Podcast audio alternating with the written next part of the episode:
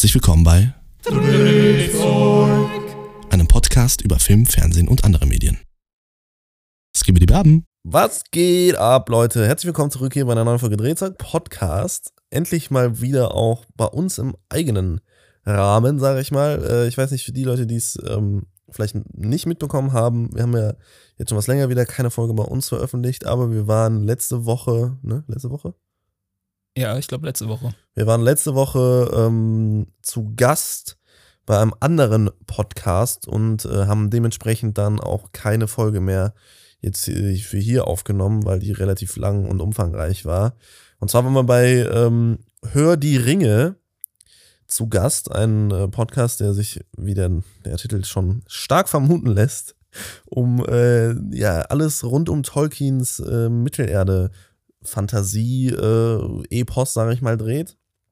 Und da haben wir ähm, uns ja mit den netten Kollegen des anderen Podcast-Teams ähm, dann irgendwie über ja, Ringe der Macht unterhalten, so ein kleine, äh, so ein bisschen Revue passieren lassen, jetzt so ein Jahr später, was das so war für uns, wie das bei uns so ankam ähm, und wie es auch jetzt, sag ich mal, nach dieser Zeit irgendwie gewirkt und alles und was auch in Staffel 2 so alles vielleicht ähm, gebraucht wird, um das Ding noch zu retten, weil wir wissen ja alle, unsere Einstellung zu der Serie war ja dann zum Ende hin dann doch nicht mehr so richtig positiv.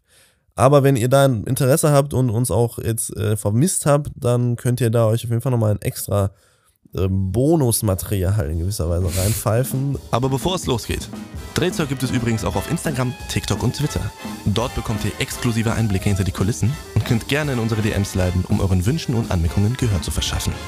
Außerdem würden wir uns sehr über eine ehrliche Bewertung auf Spotify freuen und vergesst nicht, den Folgen-Button zu drücken. Und jetzt weiter mit der Folge. Ansonsten sind wir heute zu zweit wieder für euch da. Die Eierquetscher-Ernis sind wieder am Start. Ja, der Jason ist noch, der ist noch krank. Der ist sick, der Boy, der hat ein bisschen Fieber und äh, andere Sachen irgendwie. Deswegen ist er gestern bei unserem Kinobesuch nicht dabei gewesen und dementsprechend noch heute bei der Aufnahme nicht. Denn Marcel und ich, äh, für die Leute, die das wissen, was, was äh, dieser Titel bedeutet, wissen, dass Marcel und ich jetzt hier sitzen, Luis äh, und Marcel und ich und Marcel auch. Ja. Und ähm, das haben wir. Wir gehen schon Jahre zurück. Genau, das geht echt schon Jahre zurück auf irgendeine Folge äh, Ringe der Macht, glaube ich. Äh, da haben wir Boah, das ich das erste nicht, Mal ich bin gehabt. mir gar nicht sicher, ob es Ich, bin- ich habe wirklich gar keine Ahnung mehr, wann das entstanden ist. Es war auf jeden Fall, wir waren alleine. Ja, Und das war noch zu einer Zeit, wo wir zu fünft in diesem Podcast waren. das war Das heftig. war wirklich- ja. Das kam selten vor. Das kam sehr selten vor und deswegen haben wir das dann auch so besonders betitelt und es gab immer mal wieder Folgen, in denen wir dann auch zu zweit hier saßen. Ich weiß, Oppenheimer war so eine Folge. Stimmt. Ähm, The Witcher Staffel 3 Part 1 Review war so eine Folge. Endo auch. Endor war so eine Folge und jetzt letztens gab es nochmal irgendwie so eine Folge, bei der wir nur zu zweit saßen. Ich weiß es aber nicht mehr. Ja, und ähm, dementsprechend sagen wir euch jetzt auch, was, worum wir worüber wir heute quatschen. Ich glaube, das könnt ihr dem Titel jetzt auch schon entnehmen, wenn der Marcel hatte gestern Abend schon eine wundervolle Titelidee und gucken, ob wir die auch umsetzen. Alter, die, die reveal ich aber erst so, wenn wir, wenn wir zu dem Part kommen. Genau, denn wir sprechen heute über die Tribute von Panem, The Ballad of Songbirds oder Songbird and Snakes. Ne, Songbirds and Snakes, glaube ich. Ich Ja. glaube, es ist Plural. Ähm, der jetzt schon seit ein paar Tagen im Kino ist, beziehungsweise seit zwei Wochen oder sowas. Ähm, und der sich, ja, für alle, die die Original-Film- und Bücherreihe kennen, ähm, den ist der Name Corneli- Cornelius Snow heißt er, glaube ich, ne? Oder, ne, nicht Cornelius. Der Vorname Der ist, hat noch eine Silbe mehr irgendwie. Col Cor Coriolanus. genau, Coriolanus, so, genau, Coriolanus. nicht Cornelius, ja, aber sehr nah dran. Snow, dem Präsidenten der, ähm, ja, von Panem in den Originalfilmen, beziehungsweise in, den, in der Hauptreihe irgendwie. Und um dessen Origin Story äh, dreht sich, ja, dieses Filmchen. Auch ganz witzig, dass sein, sein, sein Name auf der Silber äh, Anus endet. Weil so ein bisschen ist auch seine Vorgeschichte, die ist ein bisschen Arsch.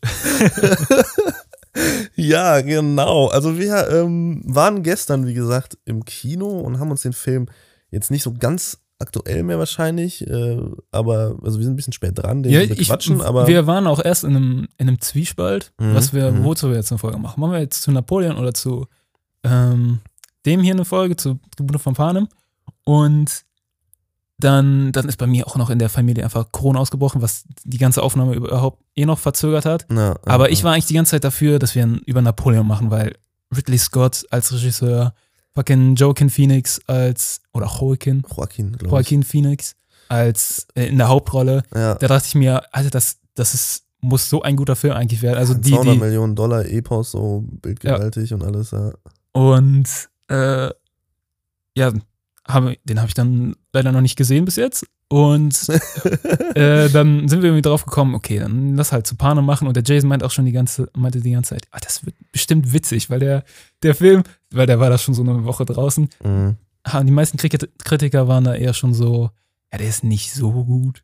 Den, Habe ich, hab ich halt auch gedacht, dass die meisten Kritiker so sind, aber jetzt so nach, ich, ne, haben, machen wir das ja oft so, Jason und ich haben da ja auch schon drüber gequatscht in den letzten Folgen irgendwann, dass wir das ja oft so machen, wir gucken dann diesen Film so und dann lassen wir den so ein bisschen sacken. Hm, und kurz vor der Aufnahme, wenn wir dann schon so unsere eigene Meinung irgendwie so gebildet haben über den Film, unsere Gedanken gemacht haben, dann gönne ich mir auf jeden Fall, und Jason macht das ja auch so, ich weiß nicht, ob du das auch so ähnlich machst, dann nochmal hier und da so ein paar Reviews, um einfach mal so zu gucken, was andere Leute noch für Punkte bringen, wieso die Meinung, so die generelle Meinung über den Film so ist in der äh, Gesellschaft, in Anführungszeichen, ja, so ein hochdiskutiertes Thema dieser Film. Nee, äh, aber trotzdem so und wie auch andere, sag ich mal, Leute, die sich mit Film auseinandersetzen und da ihre Meinung zu kundtun auf sozialen Netzwerken, was die so dazu sagen. das mache ich halt nur so bei Filmen meistens, die mich halt stark interessieren. Und bei Mhm. äh, bei Ballad of Songbirds and Snakes war ich jetzt, wo wusste ich halt schon vorher, weil, weil das ja schon jetzt wirklich so ein, zwei Wochen schon draußen war der Film, Mhm. habe ich einfach nur so über Social Media, ich habe mir jetzt nichts dazu angeguckt, sondern immer nur so, so über Ecken immer so mitbekommen, Ja. äh, dass der halt nicht so gut sein soll. Ähm, deswegen war meine Erwartung jetzt nicht so hoch, was eigentlich meistens eigentlich was, was Gutes ist. Ist, ja, eigentlich ist es immer was Gutes, wenn die Erwartungen nicht hoch sind. Weil Genau. kann man nicht so stark enttäuscht werden, wenn man trotzdem enttäuscht Ich muss aber sagen, ähm, ich hatte tatsächlich viel Spaß mit dem Film, einfach weil der, der hat so für mich eine richtig gute Schwelle von äh, trashy witzig einfach getroffen. Mhm. Ich Mhm. konnte den, ich konnte den Film einfach nicht ernst nehmen und deswegen hat er mir auch eigentlich ziemlich viel Spaß gemacht. Vor allem in, dem, in den ersten zwei Dritteln fand ich den sehr witzig. Ja, safe. Also ich muss auch sagen, ich ähm, ne, bin auch mit ziemlich, ziemlich geringen bis eigentlich gar keinen Erwartungen reingegangen, weil ich habe schon den Trailer gesehen und ähm, habe mir so wirklich, also ich da gedacht einfach nur, das, das sieht erstens echt nicht gut aus und es ist irgendwie eine Geschichte, die mich jetzt nicht so stark interessiert irgendwie so. Ne? Also es ist nichts was, was ich jetzt unbedingt noch erzählt haben muss. Aber äh, dachte halt so, ne, Tribute von Panem, schön und gut, bis ich dann irgendwie äh, schon in der Promo-Phase konnte man schon stark, sehr, sehr, sehr stark raussehen, wie extrem viele Anspielungen der Film anscheinend wohl äh, auf, das, auf die Originalfilme haben wird, beziehungsweise das konnte man sich ja schon denken. Aber wenn dann irgendwie Songs wie äh, Hanging Tree und so ein Zeugs halt wieder vollkommen ausgeschlachtet werden, schon irgendwie in der, in der Promo-Phase so, Mhm. dann, also da wusste ich schon so, okay, ich kann mich eigentlich auf so einen aufgewärmten, neu angestrichenen, äh, ja, Abfalleimer vorbereiten. das ist so das, was so beim Schnitt, so in Anführungszeichen, äh, beim Schleifen des Diamanten der Originalfilme, gut, so gut sind sie jetzt auch nicht, aber ich mag sie echt sehr gerne, so abgefallen ist. Das hat man noch schnell aufgesammelt, um daraus nochmal eine neue Suppe zu kochen und das wird einem serviert mit der Erwartung bin ich reingegangen und in vielen Teilen wurde ich auch nicht enttäuscht, was meine Erwartungen betrifft. Deswegen, der Film hat mich nicht enttäuscht, was was Gutes ist. Ähm, aber der Film, ja, hat mich jetzt auch nicht groß überrascht, Ja. was jetzt nicht so gut ist. Was man vielleicht noch dazu sagen sollte, ich bin tatsächlich, also ich bin auch, was so vorgeschichtlich äh, Tribute von Panem und sowas angeht, ziemlich blind da reingegangen. Also ich habe die Originalteile, habe ich den ersten, zweiten gesehen. Ich glaube, ich habe auch den, ich glaube, der letzte ist ja nicht irgendwie in zwei aufgeteilt. Ja, das letzte Buch ist in zwei aufgeteilt. Äh, da habe ich, glaube ich, den ersten von gesehen, aber das sind wirklich, also an, den, an die Sachen aus dem letzten Teil kann ich mich gar nicht mehr erinnern. Mhm. So denn an den ersten Teil äh, kann ich mich noch relativ gut erinnern, weil wir ihn auch öfter mal in der Schule gesehen haben. Deswegen, äh, ja. Ja, der erste Teil ist auch echt gut. äh, ja, ich habe auch Und der zweite ist sogar fast noch besser. Ich habe auch keine schlechten so Erinnerungen daran, aber es ist auch einfach nicht so mehr, so richtig hängen geblieben. Ich wusste auf jeden Fall, das war halt einfach gutes Entertainment. So Mhm, mhm. jetzt nichts, nichts, nichts äh, weltbewegendes, aber so ja gute Unterhaltung halt. Und als ich dann, als wir jetzt äh, in Songbirds and Snakes reingegangen bin, äh, reingegangen sind, habe ich erst am Ende gecheckt, als ich äh, dich gefragt habe, Louis, äh, ob der Hauptcharakter da, der Co- Coriolanus Snow, ob der überhaupt so, ob man ihn schon kennt, so, ob Mhm. das irgendwie äh, einer auch aus den Originalteilen ist und du dann meintest, ja, ja, das ist der Antagonist aus den Originalteilen. Das ist so, oh, okay, ja, okay. Ja, Vielleicht, gut, aber das ist, liegt, glaube ich, auch vor allem halt daran, dass du die Filme lange nicht mehr gesehen hast. Ich habe sie sowas, ne? me mega lang nicht gesehen. Ich habe die Bücher nicht gelesen. Ich bin auch gar nicht in dem Universe drin. Das hat mich nie so richtig interessiert. Ich war immer so Mhm. der Typ, alter, cool, Battle Royale, Minecraft Hunger Games. ich will sehen, wie die Leute sich äh, ja, auseinandernehmen. Ja. So, das war so der Anreiz für mich, mehr, mehr die Filme zu gucken, was natürlich auch ähm, vielleicht nicht fair ist, so den Film gegenüber, äh, dann einfach, also dann so sowas wie Story und so zu ignorieren also, oder die Hintergrundgeschichte. Mhm. Ähm, aber ja, war halt bei mir nicht gegeben. Und deswegen, aber ich hatte, ich hatte trotzdem Spaß, was halt einfach daran lag, dass, ich weiß nicht, dieser, wie gesagt, der, der Film hat so eine, so eine Schwelle für mich getroffen, so trashig gut. Was schon vor allem daran lag, dass so ab der ersten Minute, wo das anfing, wo die, äh, wo man sieht, wie Coriolanus und seine Cousine Tigris da um ihr Leben quasi äh, rennen in der, in, irgendwie in, der Nahkrieg oder während dem Krieg noch. Mhm. Ganz am Anfang wird da so eine kurze Szene von gezeigt. Und wieder, wie, also die Vibes, die da schon äh, abgegeben werden, so wie, wie die sich verstecken und wie die, wie die Kinder auch so, wie, wie die miteinander reden, so, Mhm. Äh, wo, wo, wo man sie, wo sie beide sehen, wie ein Typ jemand anderen das Bein abhackt, um zu, äh, um, äh, ja, um das Zu zu, essen, essen, weil, dann, ja. weil er so am Hungern ist. Und, und die, und die, und er, der Kleine fragt so, warum, warum macht er das? Und die, sie, sie antwortet so, er hat ganz schlimm Hunger. Und er dachte mir, okay, ich weiß schon, in welche Richtung dieser Film gehen würde, vor allem auch von den Dialogen her. Ja. Und, und so hat sich das dann auch weitergezogen. Es war einfach, ja, wenn man so, wenn man sich schon so einige so Hollywood-Blockbuster angeguckt hat, dann, dann hat man manchmal, dann hat man irgendwann so ein Pattern im Kopf. Dann weißt du so, was als nächstes so passieren wird. Und genauso konnte man auch viele Sachen hier in dem Film predikten. Und es war dann einfach nur noch witzig zu sehen, wie, ja, wie, wie ernst die sich im Film nehmen Mhm. aber Mhm. wie, wie, wie, wie weird es für dich als Zuschauer ist, wenn du, du weißt schon, was passiert und du weißt, dass die Stakes, die da quasi gesetzt werden, die sind einfach so, so irrelevant für dich. Und dann hast du einfach nur noch Spaß zu sehen, was mit den Charakteren passiert. Und genauso war das für mich. So, wenn, wenn Coriolanus irgendwie da, da äh, zum Beispiel, oh, nee, okay, vielleicht Spoilerwarnung. Oder Ja, ja, vielleicht ja. noch nicht, noch nicht jetzt spoilern, so. Genau, bevor wir äh, jetzt hier die Leute alle abschalten, ähm, die den Film noch nicht gesehen haben sollten. Also, ne, wir werden jetzt in der Main-Teil dieser Folge so versuchen, so wenig zu, wie, äh, wie möglich zu spoilern, bis, ja, halt, also gar nicht spoilern wird nicht möglich sein, weil irgendwas müssen wir ja so ein bisschen anfassen, aber äh, keine Major Plotpoints irgendwie. Also, wenn ihr gar nichts über den Film wissen wollt, dann schaltet jetzt kurz ab. Geht ins Kino schnell, guckt euch den eben an. Aber so schnell ist das ja leider gar nicht. Äh, Und dann äh, kommt zurück und hört weiter. Wenn ihr den Film gesehen habt, dann bleibt sowieso dran. Und wenn ihr sagt, so ja, ne, gut, ich will den sehen, aber jetzt so ein paar Kleinigkeiten irgendwie schon, wie jetzt, wie gesagt, diese Anfangsszene irgendwie zu wissen, das kostet mich jetzt nicht irgendwie äh, die Nerven so, das ist schon in Ordnung. Dann äh, waren wir natürlich nochmal froh, wenn wir nochmal so richtig ins Detail gehen und dann auch irgendwie enden und also bis Ja. ins Ende und Gott weiß was besprechen Also, sollten. äh, dann machen wir jetzt noch gerade äh, spoilerfrei. Mhm. Also wenn Coriolanus da diverse Charaktere irgendwie ähm, verletzt oder auch äh, tötet oder generell auch andere Charaktere oder einfach die Interaktion zwischen Coriolanus und Lucy Gray alleine. Mhm. Äh, vor, allem, vor allem in der deutschen Synchro, ich glaube, das macht es nochmal um einiges ja, schlimmer, ich glaube auch. ähm, wie die miteinander reden an manchen Stellen. Also wie, wie er immer ihren vollen Namen ausspricht, so auch wenn sie, wenn ihre, wenn ihre Beziehung so äh, quasi ein, so ein persönlicheres Level erreicht und sie immer noch jedes Mal sagt, Lucy Gray, Lucy Gray, Lucy Gray macht das, hat macht dies. Und ich denk mir so, abgefuckt. Niemand auf dieser Erde Ja. Würde so viel Zeit damit verschwenden, jedes Mal den Namen voll auszusprechen, egal wie gut du erzogen bist.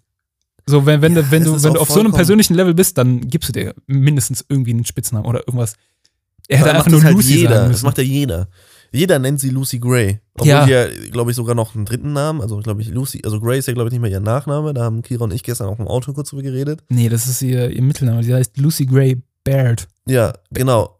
Ja. Aber niemand, also, also jeder nennt sie so, was, also keine Ahnung, am Ende glaube ich irgendwie auf, auf diesen Song zurückgeht dann, den sie da singt, irgendwann mal im Film, äh, du weißt, was ich meine? Mhm. Äh, ne? Weil da ist das, ist dieser Name dann irgendwie, hat eine wichtige Bedeutung oder irgendwie sowas.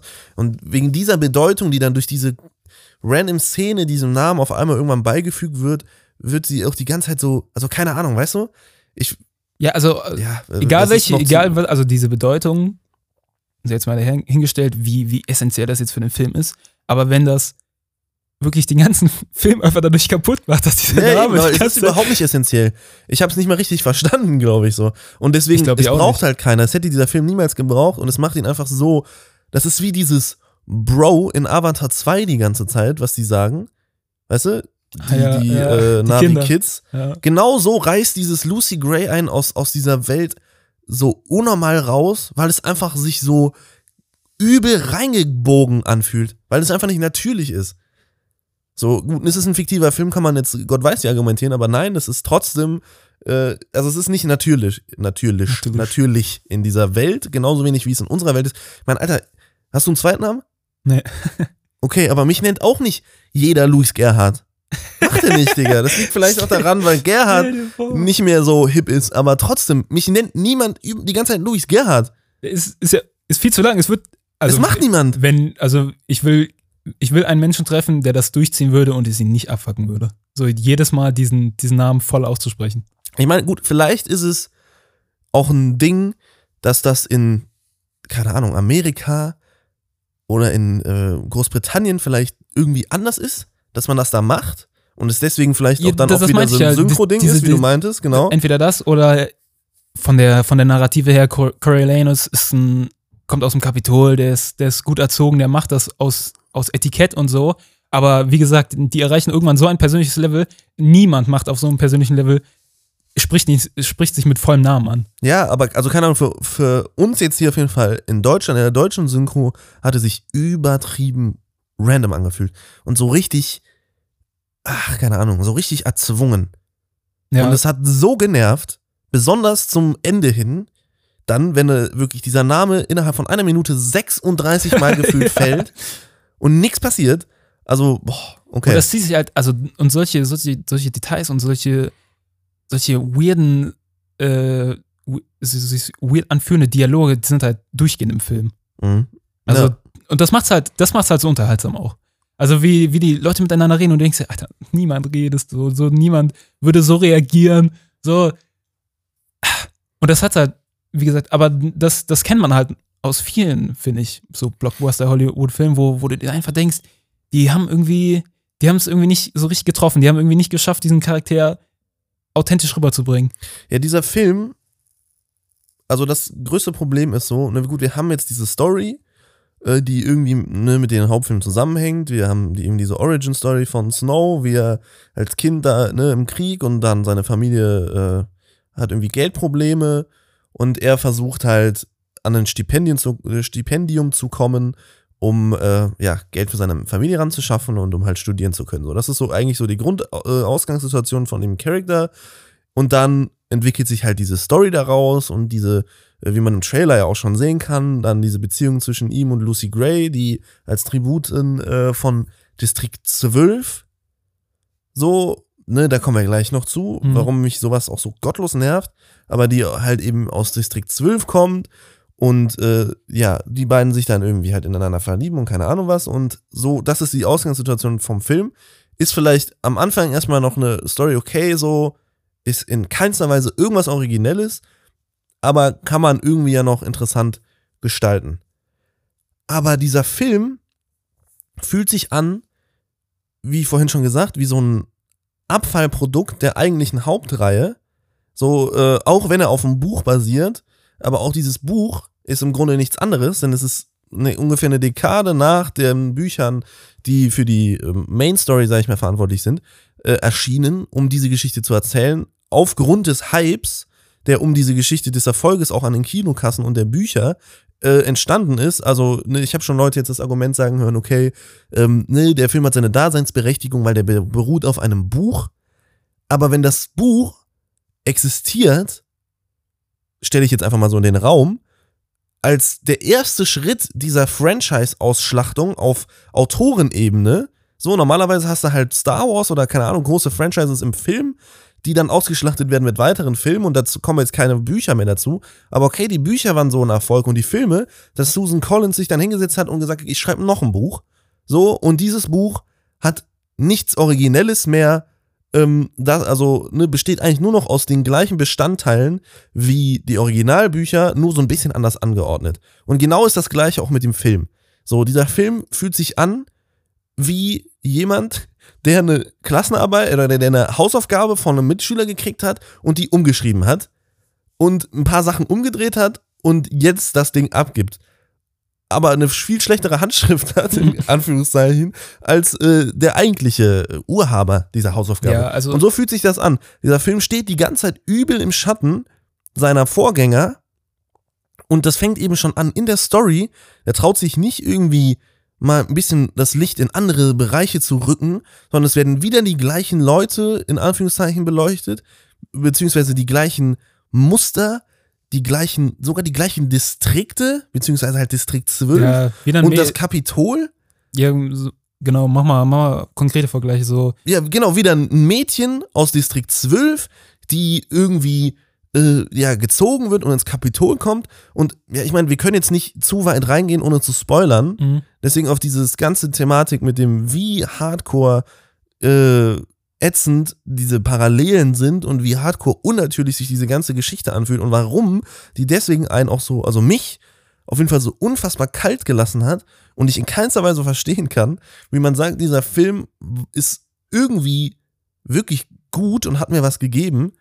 Also das kann ich nicht begreifen, weil das halt einfach alles sich anfühlt, als hätte ich es schon gesehen, weil ich es schon gesehen habe. So. Und das ist das größte Problem von dem In Film. besser. In viel besser, eben, genau. Ich muss, wie gesagt, nur ins, äh, in mein Regal greifen und mir den Teil 1 anmachen und ich krieg eine zehnmal interessantere, bessere und besser umgesetzte und emotionalere Version der, nicht der unbedingt der gleichen Geschichte, aber der gleichen Bauklötze einer Mhm. Geschichte. Ja. Also kann ich nicht viel mehr zu sagen. Vor allem, weil ich einfach, also ich, wie gesagt, nicht mit dieser, mit, mit, nicht mehr mit dem äh, eigentlichen Gedanken da reingegangen bin. Ich gucke mir jetzt ein Tribute von Panem an. Ich bin da einfach, also ich war, ich bin da einfach mit wirklich null Erwartung reingegangen. Ich dachte mir jetzt, okay, ich gucke mir jetzt irgendeinen, irgendeinen Actionfilm ab, äh, ab 12 an. Und Mhm. dann dachte ich mir so, der kann ja schon nicht so krass interessant werden. Was mich dann auch einfach geflasht hat, wie viele, also, dass der Film ab 12 ist, crazy. Also, wie viele Leute da abgestochen. Ja, gut, das abgeschossen. Ist, ist ja in den Originalfilmen auch irgendwie so, ne? Ja, aber ich hab, ich hab, ist das auch so heftig? Also, ja, da ich werden die schon krank, viele. So. Ich finde den Teil 1 von äh, Tribute von Panem ist es tatsächlich, finde ich, sogar noch schlimmer. Echt? Weil, also auf jeden Fall die, die Szene in der, in der Arena dann, Mhm. weil du halt wirklich so richtig auch so Blut und äh, so ein Zeugs halt so siehst und diese Sequenz, wo die alle losstürmen auf dieses Füllhorn im ersten äh, Originalfilm, sag ich mal so, äh, und sich dann da alle gegenseitig abschlachten, da ist auch so übel die eerie Mucke drüber, der Sound ist so übel gedämpft und es ist alles so sehr, ja, also so mega, das, das Bild ist so total verschwommen und weißt du, so irgendwie übel der krasse Motion Blur und alles mögliche und es wirkt halt so richtig ekelig. Also es ist richtig fies eingefangen, finde ich, Ja. so für den, jetzt den, ne, einen Film, äh, der ab 12 ist und der äh, sich an Jugendliche halt hauptsächlich irgendwie richtet, also eine Adaption eines Jugendbuches ist. Ja. Deswegen, und das fand ich jetzt in dem Film, klar, du hast ne, äh, immer wieder mal Leute, die echt krass abgeknallt werden und sowas oder Also aufgehängt nicht, dass werden irgendwie, irgendwie, so. irgendwie schlecht wäre, dass, sie- dass sie das gezeigt haben, weil Nein, nein, nein, nein, war- auf jeden Fall. hat es auf jeden Fall besser gemacht. Das waren auch Momente im Film, wo ich dann auch gesagt habe, so, okay, gut, damit habe ich jetzt nicht unbedingt in der in dem Ausmaß gerechnet. in dem Ausmaß beziehungsweise in dieser Trockenheit, wie das rübergebracht wird. Ja, So einfach so bam und Ende. ja. So, ich muss an eine ganz bestimmte Szene so in der, im letzten Drittel des Films so ein bisschen denken. Aber da, damit habe ich dann schon auch nicht gerechnet. Das hat mich schon überrascht. Aber ich muss insgesamt sagen, dass der, also dass die anderen Filme für mich, also vor allem der erste, ich finde die anderen drei sind auch nicht mehr so krass. Aber vor allem der erste äh, Tribute von Panem hat für mich irgendwie so ein schon noch mal so dieses Gefühl, wie krank das eigentlich ist und wie ekelhaft eigentlich dieses ganze System ist, deutlich, deutlich blutiger eingefangen und auch irgendwie einschneidender eingefangen. Das kann vielleicht auch daran liegen, dass ich jünger war, als ich ihn das erste Mal gesehen habe, aber Ich weiß ganz genau, woran das liegt. Dieser, also der, der, also im Vergleich jetzt zu Ballad of Songbirds hat der erste Teil das auf jeden Fall besser gemacht, weil sich fast, äh, fast dieser ganze Film dann nur darauf konzentriert und dem auch Mhm, diesem, mhm, diesem mhm. ganzen Arena-Kampf auch viel mehr Zeit lässt, als das hier in, äh, ich will nicht, ich will, ich, ist, also der Name, der ist auch wirklich nervig. So, Ball, ich nenne ihn einfach nur den Ballad Teil 5. oder das, das Prequel. Ist ja ein Prequel. Ja, es ist ein Prequel, ja. das Prequel, das macht, das, das macht diesen ganzen Arena-Kampf so viel, also, also das macht ihn einfach so viel abgespeckter und äh, lässt sich so viel weniger Zeit, was natürlich daran liegt, dass der viel mehr außerhalb von diesem Arena-Kampf noch versucht zu erzählen. Mhm. Aber das macht's halt so, ja, dann, ich weiß nicht, dieser Arena-Kampf konzentriert sich dann viel zu viel, äh, viel zu sehr darauf, irgendwie so zu wirken wie in den ersten Teilen. Und dann weniger darauf, irgendwie auf zwischenmenschlicher Ebene da irgendwie die, die Story von außerhalb, die da eigentlich die Rolle, äh, die große, der große Leitfaden ist, irgendwie weiterzubringen, sondern dann wird kurz gecuttet, dann Ja. geht's in diese Arena weiter. Okay, also so, äh, gegen Ende passiert dann, dass, äh, dass der gute Coriolanus dann äh, mehr versucht einzugreifen, wegen, we wegen seiner Beziehung zu Lucy Gray. Äh, und da wird dann die Story tatsächlich endlich mal äh, weiter vorangebracht. Aber Mhm, das davor, wo es einfach nur darum geht, äh, wo, sie, wo, wo irgendwie 20, 30 Minuten des Films einfach dafür aufgeopfert werden, um einfach nur zu zeigen, ja, das ist auch ein, übrigens ein Tribute von Panem, hier gibt's eine Arena. ja, eben, ist halt wirklich so, ne? So, Und auch so da- diese da- so Dynamik auch allein schon, angefühlt. äh, auch die Dynamik in der Arena ist genau dasselbe irgendwie wie in dem Originalfilm, nur auf in kleinerer, langweiligerer, dünnerer Ebene irgendwie so. Also auch wieder, weißt du, so, ja, wir können da echt gerade noch nicht so tief reingehen, ohne das zu spoilern. Das ne- er, er nervt mich gerade die ganze Zeit. Aber also auch das ist irgendwie so, wie du schon sagst, ist so, ey, guck mal, hier ist eine Arena so, wie gibt's auch wieder Leute, die so Kinder, die sich umbringen müssen, die armen, armen Kinder so. Anyways, ja. ich wollte eigentlich was ganz anderes Eigentlich erzählen, so. geht's ja um zwei andere Aber ich Charaktere. habe jetzt mal eine halbe Stunde von meiner Überlänge, die ich sowieso schon habe und die unbedingt raus muss. Äh, also der Film ist viel zu lang, wenn ich damit sagen. Ja. Ähm, habe ich jetzt einfach für den Scheiß geopfert, damit ihr einfach das nochmal gerade kurz sehen könnt, dieses Spektakel, diese unfassbar plakative und uninspirierte Action auch. Also diese Action war so, da gab es eine Stelle, da ist eine, ein Tribut ähm, oder eine Tributin, sagt man das, die äh, hatten einen Dreizack. Und dieser dem Mistgabel. kämpft die, Mistgabel, genau, Mistgabel, ja. du musst direkt an fucking Aquaman denken, Bro, dieser Trailer ist so trash. Der ist auch so trash, Okay. Alter. Aber nee, also so eine Mistgabel mit drei Zinken, so. Und damit kämpft die so ein bisschen. Und dann haben wir unsere Hauptcharakterin, die irgendwie gerade geambusht wird und gek- gekämpft. Und dann sieht man einmal kurz diese Figur, die diesen Dreizack hat, die sie in der Hand hat. Und auf einmal schneiden wir wieder zu, äh, zu Lucy Gray. Jetzt sag ich ja schon selber, wie die, der Dreizack auf einmal in dem Tribut äh, steckt und der neben ihr jetzt auf dem Rücken liegt, der Tribu äh, das Ding steckt jetzt Meinst du am- diese am Montage, diese Montage äh, am Anfang von ja, von aber Arena? du siehst, also es ist auf einmal so ein übelster komischer Schnitt gewesen. Und man, man sieht überhaupt nicht, wie der Dreizack von da nach da kommt, so in gewisser so. Weise. Und das, man hat gar keine Wucht da drin. man hat überhaupt keine Wucht da drin, sondern es ist so, man sieht so, okay, mhm, ich habe einen Dreizack hier. Sie holt nicht mal aus oder sowas. Sie guckt einfach nur in, in die Richtung der, Haupt, äh, der Hauptfigur und dann Schnitt zur Hauptfigur, wie der äh, Tribut, gegen den sie gerade gekämpft hat, jetzt mit dieser Mistgabel im Rücken oder im Bauch neben Mhm. ihr liegt schon. Nicht mal mehr hinfällt, sondern er liegt eigentlich schon da. So, das ist, beschreibt irgendwie so ganz gut, diese Action wirkt so unkoordiniert und so uninspiriert und teilweise halt irgendwie, das muss ein Fehler gewesen sein, weil so hat es sich auf jeden Fall für mich angefühlt, im Schnitt. Also irgendwie so einfach mal dahin gerusht, mit Shaky Camera, ich meine, gut, die Action war äh, jetzt in Tribute von Panem nie so groß, das krasse äh, Highlight, so, ne? Das ist, erkennt man schon auch wieder die Handschrift des Regisseurs, ja derselbe Regisseur, der die letzten drei Tribute von Panem Film gemacht hat. Ich weiß gar nicht, ob er den ersten gemacht hat, aber es würde erklären, warum der erste Teil sich auch noch so anders anfühlt und anders aussieht als die anderen drei der Hauptreihe.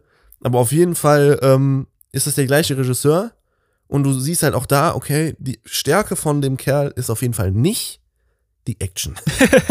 so, und das merkst du halt da auch. Aber wenn dann 30 Minuten Was ein bisschen, was ein bisschen, äh, bisschen, äh, ne, contradicting ist, ein bisschen sich, sich selber ein Bein stellt, wenn er Actionfilme dreht. Ja, ja, aber ich meine, gut, das ist irgendwie auch kein richtiger Actionfilm. Würd- Action slash Abenteuer. Ja, ich würde die alle jetzt nicht unbedingt krass als Actionfilme betiteln, so, ähm, weil das halt jetzt auch nicht so, so ein riesen äh, Aspekt der Geschichte eigentlich ist. Aber auf jeden Fall, ja, so, ne, das ist irgendwie, fühlt sich das alles so ein bisschen billig dann auch an. Ich meine, gut, der Film sieht jetzt tatsächlich nicht so schlimm aus, wie ich erwartet habe, dass er aussehen wird anhand des Trailers. Ich finde, der Film hatte teilweise schon auch schöne Momente, so, Ja. sah gut aus, hat sich auch wertig angefühlt, besonders auch Kostümdesign. Um, Das Kostümdesign war echt feuer. und auch so die Sets und alles so, ähm, auch das Kapitol, wie das so in diesem, ja, keine Ahnung, äh, ja, 30er, obwohl 30er Jahresteil ist es ja nicht mal unbedingt, ne? vielleicht. Boah, irgendwie schwierig. auf jeden Fall in kann ich jetzt geschichtlich jetzt nicht einordnen, Nee. zu welchem Architekturstil das aber in, in diesem älteren Stil, sag ich mal so, das, ähm, ja, war schon auf jeden Fall, konnte man sich gut Vielleicht angucken. so So. Aber die, die Visual Effects, ja, halt wirklich, halt wirklich, so sieht das auch aus. Ja, so Also, 50, also, 50er äh, so. ja, ja, also Aber die wirklich. Visual also, Effects waren halt zum Teil dann auch wieder fürchterlich. ja, also Diese Schlangen und solche Sachen sahen halt so gammelig aus. Oder die, Alter. die, dieser Anschlag in der, also so, die, die, so eine Explosionsmontage, die dann äh, so in der Mitte des Films kommt, wo, wo so einmal so ein 360 gemacht wird Mhm. um die Hauptcharaktere und alles um die herum explodiert und du siehst nur, wie, also diese, wieder, also das sieht nicht richtig wie Explosion aus, du siehst einfach nur Staub, der aufgewirbelt wird und wie dahinter so, äh, so ein Lichtkegel äh, aus Ja. gelbem Licht ist und das so die Explosion darstellt. Ja, und vor allem wie dann Trümmerteile äh, so, das, also so aussehen, hätten sie das Gewicht von, ähm, ja, sag ich mal, Plastik. So, weißt du?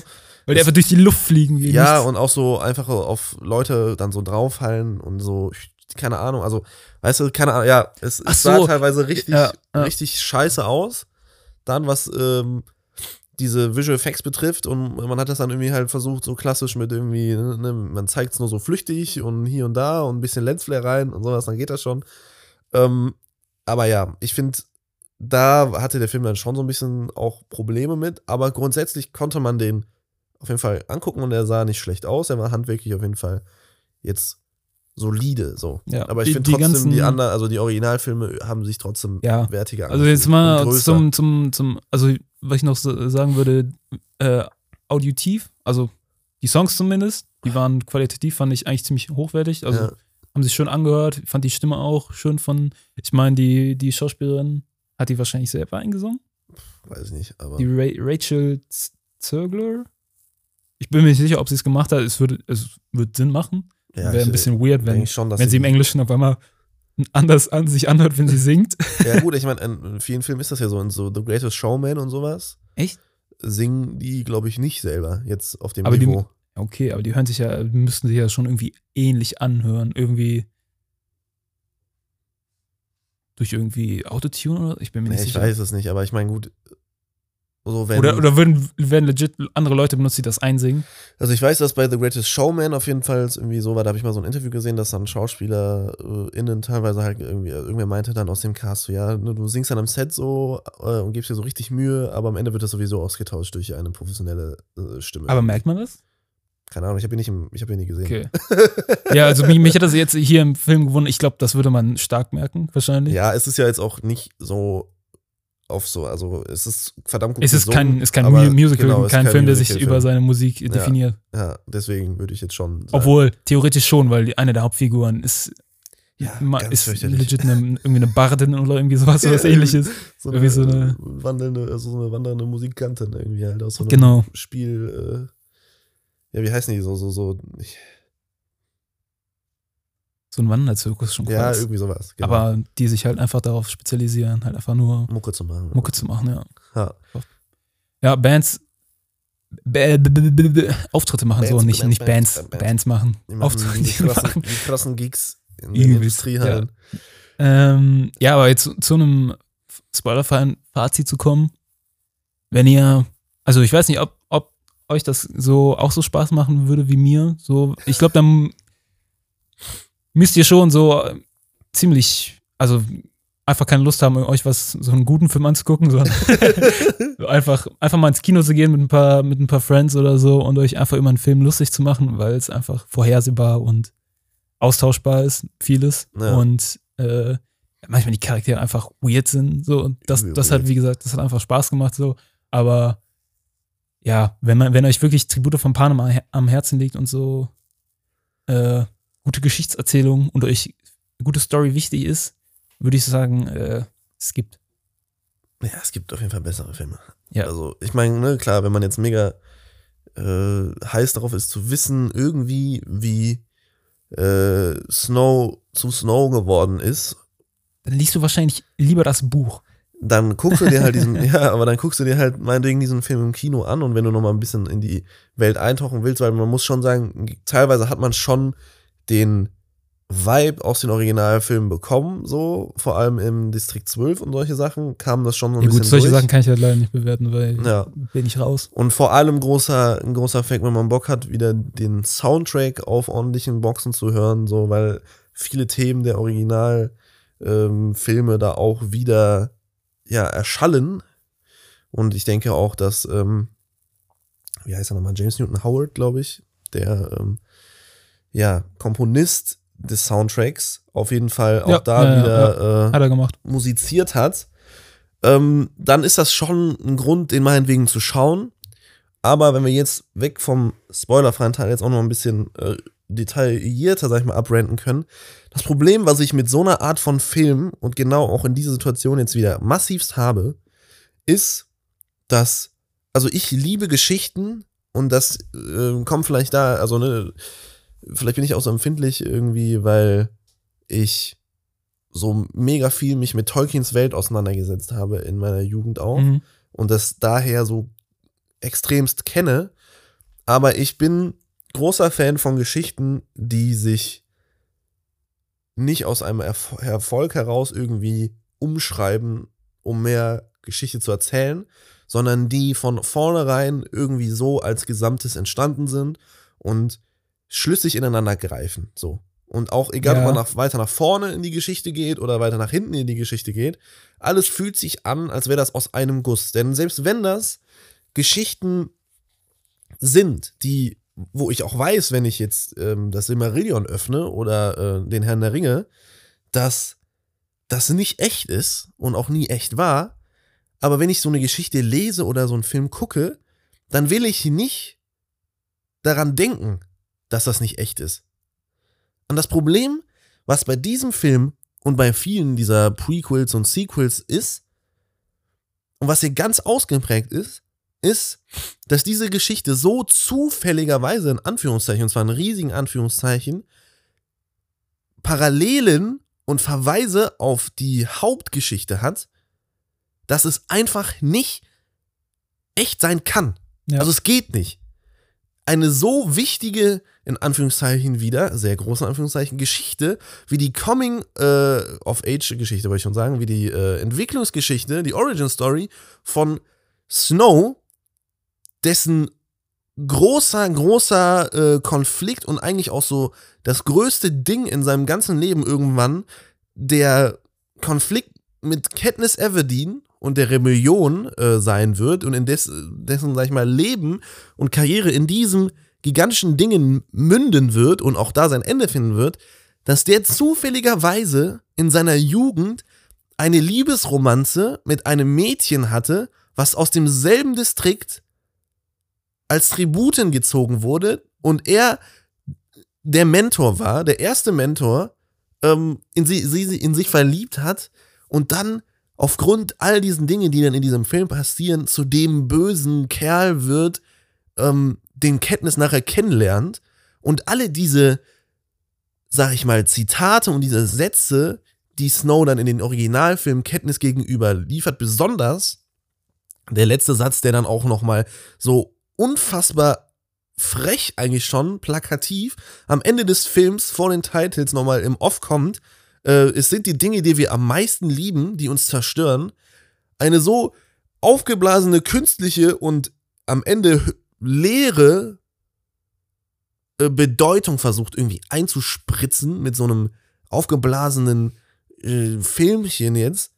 Also gut, das ist vielleicht ein bisschen gemein, aber ne, also mit diesem Film halt versucht diese Dinge irgendwie aufzufüllen, nur damit der Zuschauer denkt, "Bäh, krass, Alter, Ja. das steht dahinter, aber es stand zu dem Zeitpunkt, in dem dieser Satz das erste Mal erklungen ist, auf der Kinoleinwand oder auch im Buch, stand es damals noch gar nicht dahinter, Mhm. weil es es nicht da war. Und das merkst du. Und das fällt an allen möglichen Seiten halt auseinander. Das ist, also, das ist, vielleicht, vielleicht ist das gemein, aber das ist halt einfach wahr. Also, wie, wie du schon sagst, diese, das Problem an diesem Film ist, an so Sachen wie, äh, wie, wie, wie das Prequel jetzt von äh, Panem, oder auch, eh- ich kann, kann ich ein ähnliches Beispiel nennen, äh, das sind so Filme, wo dann irgendwie im Nachhinein irgendwie ein Prequel oder ein Sequel gemacht wird. Von mir aus die Star Wars, die, die, die neuen Star Wars äh, Sequels. Von mir aus. Generell, Ganze- die, genau, die ganzen Star Wars-Filme, ja, der beste Satz, ich habe da ein ganz mieses Gefühl bei der Sache. Ja, irgendwie so, so, so, so Parallelen, die aufgezogen, oder besser gesagt, dieses Prequel von Panem Mhm. hat so viele, so viele essentielle, so, so Storybeats, so dieser ganze Film baut sich halt so krank aus so, so Sachen zusammen, die aus den Originalteilen genommen werden, dass dieser Film alleine gar nicht existieren kann. Genau, ja. Macht ja irgendwie von mir aus Sinn, weil es ist ein Prequel für die, für die, für die, äh, für die Originalteile, also irgendwo muss das ja anknüpfen, aber Junge, ich, ich, ich, nee, warte, warte, ich höre schon die Leute, weil ich mache jetzt wieder einen Herr der Ringe-Vergleich. Ich höre die Leute schon, schon aufschreien. Alter, die Typen, die, die, die nur Herr der Ringe mögen, ihr mögt doch eh nichts anderes. Das ist nicht wahr. So, aber es, ist halt, es passt halt einfach so gut, weil es ge- genau das, den identischen Fall gibt es ja mit der Herr der Ringe und dem Hobbit. Mhm. Und im Hobbit gibt es die, die Geschichte, die knüpft hervorragend ineinander an, ohne durchgehend Parallelen zu ziehen.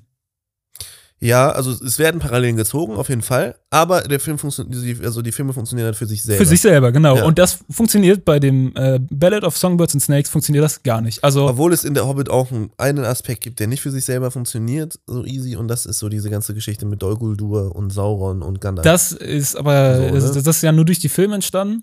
ja, genau, das ist nur durch die Filme. Ja, in den Büchern ist es anders, genau. Und, Ich, äh, äh, okay, wir wissen jetzt auch nicht, wie das im Buch von Ballad of Songbirds and Snakes ist. Da können wir jetzt leider nichts zu sagen. Da können wir jetzt leider, genau, das Ähm. stimmt. Aber jetzt in den Filmen trotzdem, es ist auf jeden Fall so, dass diese, Ui. dieser Film kann nicht alleine, also, beziehungsweise kann nur sehr begrenzt alleine funktionieren. das Witzige ist ja, für mich funktioniert er tatsächlich richtig gut alleine, weil ich den einfach nicht ernst nehme. Weil, also, Ja, ich man, bin, man kann ihn dann auch nicht ernst nehmen. genau. So, also du kannst ihn meiner Meinung nach in keiner der beiden Versionen ernst nehmen, aber wenn du überhaupt nicht weißt, also worauf sich dieser Film in fast jedem seiner Scheißaspekte die ganze Zeit bezieht und in welchem Schatten er die ganze Zeit steht und vor allem, wie er sich die ganze Zeit selbst zitiert auch, also auch der Regisseur in gewisser Weise Mhm. seine Arbeit die ganze Zeit selber zitiert in diesem Film, diese Meta-Anspielungen die ganze Zeit. Wenn du davon nichts verstehst, weil du entweder die Filme schon übel lang nicht mehr gesehen hast, so wie du, Ja. oder überhaupt nicht gesehen hast, dann kriegst du am Ende eine total plakative und eigentlich alberne Geschichte dahingestellt, über für die dich du dich nur lustig machen Ja, kannst. Die dir einfach gar keinen Sinn für dich macht. So, wenn du dann weißt, worauf sich dieser Film die ganze Zeit bezieht, dann funktioniert der Film nur, weil du die ganze Zeit, äh, die ganze Zeit daran zurückerinnert wirst, wie gut du eigentlich die anderen Filme fandest, wenn du sie gut fandest, und kriegst dann irgendwie so auf eigentlich schon so auf gammelig das gleiche Gefühl vermittelt, weil du halt unterbewusst an den Film erinnert wirst, in dem es funktioniert hat. Aber dieser Film hat überhaupt keinen Mehrwert und überhaupt keine Bedeutung, wenn du diesen Satz, die Dinge, äh, die wir am meisten lieben, sind die, die uns zerstören, überhaupt noch nie gehört hast. dann funktioniert irgendwie der ganze Film mit seiner Aussage nicht, weil dieser ganze Film, diese ganze Geschichte beruht auf diesem einen Satz. Und der wird künstlich im Nachhinein, indem man in Anführungszeichen sich in die Zeitmaschine setzt, schnell zurückfährt, um noch ein bisschen mehr zu schreiben, was äh, noch gut reinpasst, so und was vielleicht noch so ein Aha-Moment erzeugt, äh, weil man das irgendwie künstlich da noch versucht reinzuquetschen. Und das funktioniert für mich nicht. Das greift einfach nicht. Das kann nicht funktionieren. Und deswegen kann mich dieser Film auch nicht packen und mich auch nicht begeistern, wenn, also, wenn irgendwer eine wilde Kartoffel ausgräbt, die Lucy Gray in die Hand drückt und sie in dem hölzernsten und steifsten Dialog, den ich jemals gehört habe, Alter, sagt, äh, das sind äh, Wildkartoffeln, aber Katniss klingt doch viel schöner, oder? Und ich, hä? Jetzt, ja. Woher? Wo kommt die Connection her? Also so habe ich mir gar nicht aufgefallen. Habe ich kein Englisch? Also äh, habe ich kein Englisch. Kann ich kein Englisch? Bedeutet, bedeutet Wildkartoffel auf äh, Englisch vielleicht irgendwie Katniss? Vielleicht. In der deutschen Synchro funktioniert es überhaupt nicht, außer ich habe irgendwas Wesentliches wirklich, wirklich verpasst. Wenn es so ist, dann schreibt uns bitte auf Instagram, damit ich mich hier nicht weiter blamiere. Aber wenn es nicht so ist, dann wie zum Teufel kommt man von einer Wildkartoffel auf Katniss und wenn dann der Film, weißt du, Coriolanus Snow diesen Namen Katniss hört und dann sagt, äh, und, und dann irgendwie so einen bedeutsamen Blick in gewisser Weise irgendwie aufsetzt, den er überhaupt nicht haben kann, weil er überhaupt nicht weiß, wer Katniss sein wird.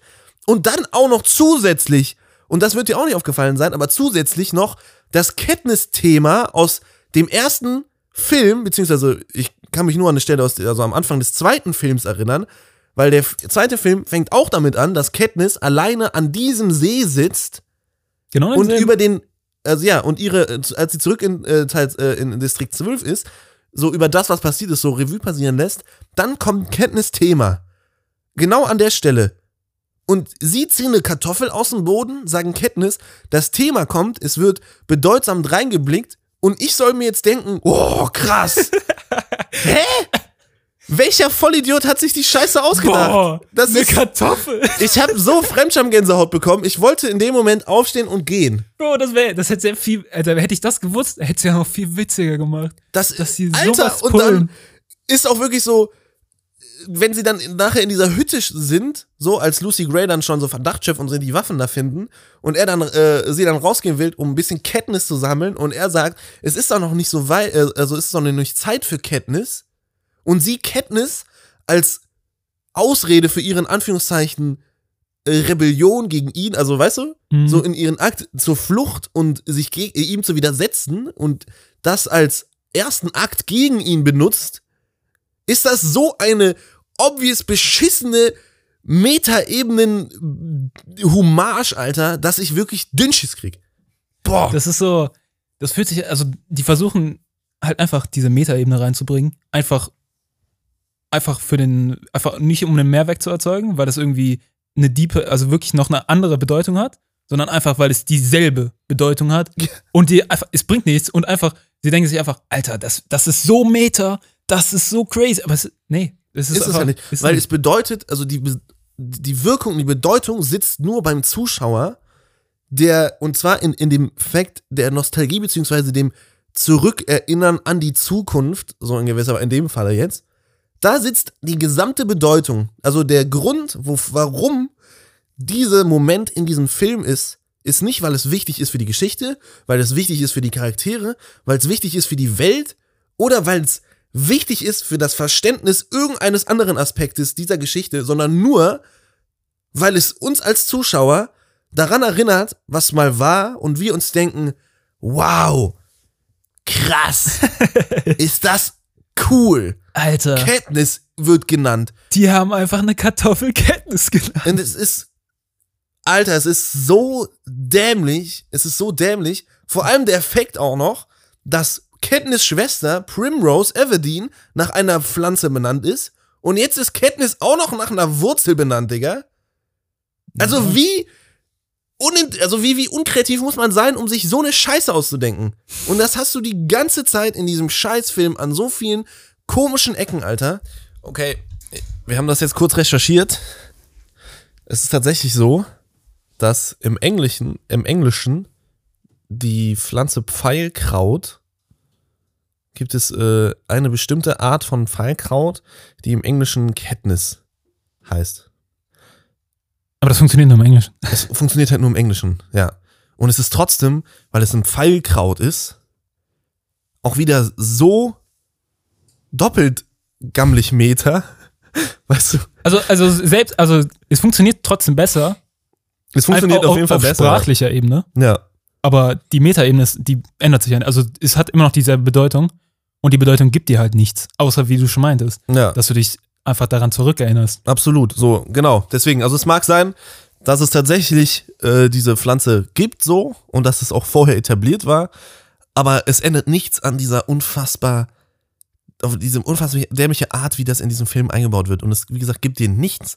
Es ist einfach nur billig. Ja, und das spielt, glaube ich, auch äh, damit rein, wie sich die Charaktere anfühlen, weil viel zu sehr sich, also ich kann das leider nicht, also ich weiß das jetzt nicht, aber äh, einfach weil ich, wie gesagt, die einfach zu wenig Wissen habe, auch aus den Vorteilen, aber ich denke mal, viele der Charaktere, die fühlen sich auch, also die sind ja parallel geschnitten zu ähm, Vorbildern aus den äh, vorherigen Teilen, so wie Lucy Gray zu Katniss, Ja. Snow ist jetzt sein eigener Charakter, Mhm. äh, aber er wird die ganze Zeit mit seinem, mit seinem Vater irgendwie versucht zu vergleichen. Und ich hab, also man hat auch nie ein Bild von seinem Vater so richtig. Nee, äh, nur einmal in dieser Scheibe irgendwie. Genau, und irgendwie wenn, wird versucht, wird sich halt irgendwie zu sehr darauf konzentriert, den Charakter, also den, also wie gesagt, äh, oh Wenn man zu schnell denkt und die Wörter nicht hinterherkommen, hat man ein Problem beim Reden, Dann ist Ähm, eng. dass die Charaktere sich einfach nicht so, nicht originell, aber halt einfach nicht authentisch, also einfach nicht so anfühlen, als ob sie wirklich eine eigene Agenda haben. Was bei, bei, bei Snow noch am meisten, finde ich, durchkommt, dass er einfach sich am Anfang nur um seine Familie kümmern will, weil die sind Mhm. halt für ihn da, macht ja macht Sinn so. Ähm, aber wie er dann anfängt, irgendwann, ja, willkürliche Entscheidungen, finde ich, zu treffen, äh, vor allem, vor allem in der, in der, in der, in der, in der nächsten Hälfte, wo ich gleich noch drauf zurückkomme, auf äh, wie, wie der Film eingeteilt ist. Ähm, aber vor allem so Charaktere wie Lucy Gray oder ähm, S- S- James heißt er, glaube ich, Mhm. die sich einfach irgendwie so eindimensional anführen, dadurch, dass sie einfach nur so eine Agenda die ganze Zeit verfolgen. Und, Ja, unnormal. und einfach so darauf reduziert werden Ja, und vor so allem halt auch so vollkommen dämlich irgendwie handeln teilweise. Ja, genau, die, die handeln halt einfach nur nach, nach dieser, nach einem, nach einem quasi äh, Merkmal. Die, Mhm. die konzentrieren sich nur darauf, Lucy Gray auf ihre Freiheit, Sir James nur darauf, äh, hier die Leute aus den Distrikten äh, zu retten. Mhm. Und deswegen haben die so gar keine ambivalenten irgendwie äh, Ambiz nicht Ambitionen, sondern gar keine ambi ambivalente Charakterzüge. Ja, so, sie, ja, sie, genau. sie interessieren sich nur für eine Sache. Sie, sie werden so darauf reduziert und deswegen fühlen Bei die Lucy Charaktere Gray kann man argumentieren, dass diese Freiheit im Gegenzug zur Liebe zu Snow steht. True. Da kann man schon argumentieren, so, dass das ja so, deswegen rettet sie ihn ja auch, anstatt zu fliehen und Ja. solche Sachen und ist deswegen dann doch in der Arena. Okay, das ist recht, ja. Aber ich, also der Rest, der Re also Snow Mhm, und Lucy. Gray sind noch so, so zwei, also Snow auf jeden Fall. Ja, ja, find ich- der, der macht auch ein- eine Entwicklung wirklich durch, so. ist der einzige Charakter, der eine Entwicklung durchmacht. Ähm, was auch äh, gut ist, Ja, weil er ja, der Hauptcharakter ist. So, so Props dafür. Ich fand auch, also generell, äh, bis kurz vorm Ende, äh, wie gesagt, ich wusste nicht, dass Snow safe überleben wird, deswegen macht es im Nachhinein eigentlich nochmal schlechter, so alle gefährlichen Situationen, in denen er war. Du weißt eh, Mhm. dem wird nichts passieren, so. Ja, ja, sowas verstehe ich auch nicht, Ähm, warum er das macht. aber wie gesagt, ich, ich wusste das zu dem Zeitpunkt nicht, als ich das gesehen habe. Und als er von dieser Schlange gebissen wurde, kurz vorm Ende, Mhm. dachte ich so, und, und er so crazy geht in diesem, in dem Wald und, Mhm. und man sich so denkt, die Lu Lucy Gray, die ist schon, die ist gar nicht mehr da. Die so, er bildet sich die ganzen Sachen ein Na, und er wirklich verrückt wird und in die Luft schießt, diese, die, äh, die Songbirds da ab, äh, abknallt, weil die ihn so verrückt machen mit ihren Stimmen. mhm. Da dachte ich mir so, Alter, wenn der jetzt sterben würde, und dann der Film zu Ende wäre, würde ich mir denken, Alter, das wäre gar nicht, also das hätte mir irgendwie gefallen. Das hätte mir mehr gegeben als das Ende, wie es so war. Aber dann, aber das hat dann Sinn gemacht, als du mir am Ende gesagt hast, ja, das ist der Typ, der in Ja, Originalteilen ist, das Aber die geht Tatsache, nicht. dass es halt interessanter wäre, wenn der Hauptcharakter einfach so random stirbt, als das, was am Ende passiert, zeigt halt einfach, wie. Es wäre nicht mehr, ich, ich, ich fände gar nicht mehr, dass es random gewesen wäre. Es hätte so eine richtig schöne Charakterentwicklung gezeigt. Wie er Mhm. einfach, wie, wie, wie, wie, es- wie es ihn einfach innerlich zerreißt, dass er, äh, dass er nur, nur dem Sieg hinterhergeeifert ist, so Mhm, auf mhm. Sämtlichen menschliche Werte geschissen hat in vielen Situationen, so gar keine, gar keine Responsibility, gar keine Verantwortung gezeigt hat, ähm, dass er dann einfach mad geht am Ende. So, das wäre voll cool gewesen. Ja, das wäre so ein, so ein bisschen, äh, ja, halt so ein Anakin. Also, Ja. es ist ja am Ende so eine Anakin-Story. Das, das ist eine, so eine mäß- mäßige so Anti-Helden? Ja, ja, das so äh, Falling Hero. Ja, Falling Hero, nee, so. nicht Anti-Held. ähm, safe. Aber ich finde halt so, keine Ahnung, ich, also die Charakterentwicklung ist da, ja, und die ist auch so äh, irgendwie in sich halbwegs schlüssig. So, weil er muss ja irgendwo dann da rauskommen, wenn er zu dem wird, der, der am Ende ist. Ich, In, also, der, ja. in, der, äh, in, in den äh, eigentlichen Film so. Aber die Gründe, warum er so wird und diese, in Anführungszeichen, innige und tiefe Liebe zu dieser äh, Lucy Gray, die kaufe ich denen halt nicht ab. ja, wie gesagt, In keinster Weise. weil, also, die, weil, weil, weil die Charaktere einfach sich so unauthentisch anfühlen. Weil die Dinge, die wir am glaubwürdig sind. meisten lieben, sagt dieser Film am Ende so. Und du willst mir wirklich erzählen, dass Snow Lucy Gray in dieser kurzen Zeit, in, die er, in, in der er sie kennt und in äh, diesen Umständen wirklich das Bedeutendste in ihrer Welt, äh, in seiner Welt am Ende ist und er aufgrund dieser ganzen Scheiße, die dann passiert, am Ende wirklich dann mad und böse wird. So, bei Anakin Skywalker hat das funktioniert, weil wir drei Filme lang ihn und äh, Padme, sag ich mal, sehen und wie hart er Padme vergöttert und er alles für Padme irgendwie macht und die ganze Zeit versucht hinterherzukommen, schon als kleines Kind. Ähm, und am Ende dann aufgrund der Angst, dass sie stirbt, sich, sag ich mal, dem Bösen zuwendet, um die Macht zu kriegen, sie zu retten und sie denn das, deswegen stirbt. So, das ist eine tragische und eine funktionierende Liebesstory. Jetzt mal rein in ihrem Kern, egal was die Umsetzung der Dialoge mit Sand und Gott weiß was betrifft, aber grundsätzlich so von der, von der reinen Idee, da funktioniert das.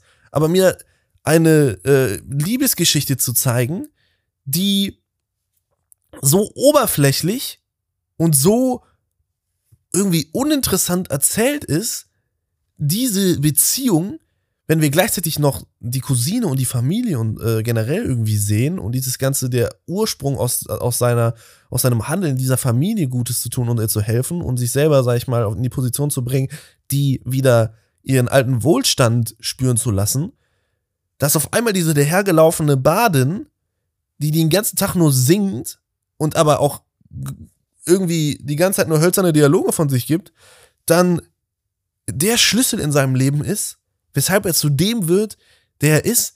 Sorry, Leute, aber nein. Also, Warum nicht? auf keinen Fall. Warum nicht? Also, ist, ist, ist, ist, irgendwie, ist, ist irgendwie paradox. Der Film ist so lang, aber. es passiert nichts in deren ja, Beziehung genau, genau. In eigentlich. deren Beziehung pa passiert nichts. Nicht, Ja. Nichts wirklich Bewegendes, nichts wirklich Tiefgründiges, wo du dir als Zuschauer denkst, ja, das macht jetzt Sinn, dass die sich lieben. Ja, weißt du, sie Also sagt, das Einzige, äh, wo man vielleicht äh, kurz argumentieren könnte, wäre, dass äh, Lucy Gray irgendwie Stockholm-Syndrom hat oder so, weil, weil, weil, weil, weil, sie, weil sie legit von ihm quasi, das ist ihr, äh, ihr, wie nennt man das? Ihr Entführer quasi, mäßig, so in in Anführungszeichen. gewisser Weise, Eigentlich ja. Ist, äh, ist ja das ganze Kapitol so, aber sie hat so die meiste Bindung zu ihm, zu einem ihrer Entführer quasi. Und da könnte man, das könnte man argumentieren. So. ja, und diese äh, Aussage, die sie irgendwann trifft, so, ja, Vertrauen geht über mich noch über Liebe, die dann so in der dritten Hälfte des Films, dann, Ja, äh, im, so- im, im Drittel, äh, letzten Drittel des Films am Anfang kommt und weshalb dann im letzten, also am Ende des Films dann auch deren Beziehung auseinandergeht, Mhm. weil sie ihm nicht mehr vertraut, weil er einen Satz gesagt hat, zu viel. Ähm, aber so, du willst mir erzählen, dass eine, sag ich mal, gesunde, im, im Kopf gesunde Frau, die entführt wird, um sich in einer Arena abzuschlachten, in einen Typen verliebt, der offenkundig eigentlich erstmal die ganze Zeit die Sachen macht, um an sein Stipendium zu kommen und sie weiß es auch. Und nur weil er ihr ein Toast gibt und sie im Zoo besucht, wo sie eingesperrt ist, sich dann in sie verliebt und er, also sie in, in ihn auch. So, wie gesagt, nee, da, kommt. sorry. Kannst du vielleicht argumentieren, wie gesagt, Stockholm-Syndrom oder so. Ja, aber Bullshit. nein, so, das, also da, da spielt der Film ja in keinster Weise irgendwie drauf an. Weil Nee, sie macht ist ja nicht, eigentlich leider. eine äh, selbstsichere und, äh, sag ich mal, unabhängige Frau. Ja. So. Deswegen, es macht überhaupt keinen Sinn. Aber diese Art von inniger Beziehung und Tiefe und dieses Vertrauen, was sich irgendwie, meiner Meinung nach, aus dem Nichts auf einmal einfach irgendwie in den Raum stellt und dabei ist und dann auch wegen so einer wirklich dünnen, äh, also, also am Ende einfach wegen so, wie so, so, einem Satz, sie hat ja überhaupt gar keine, gar keinen Anhaltspunkt, warum, also dass er dafür verantwortlich ist, dass Solanus oder wie er heißt, am Ende stirbt. Zu Janus. Zu Janus.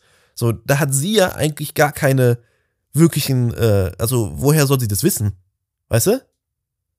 Aber dann, äh, weil er sagt irgendwie, ah, er hat drei Leute getötet anstatt zwei, dann auf einmal alles umblättern und ihn dann umbringen will, direkt.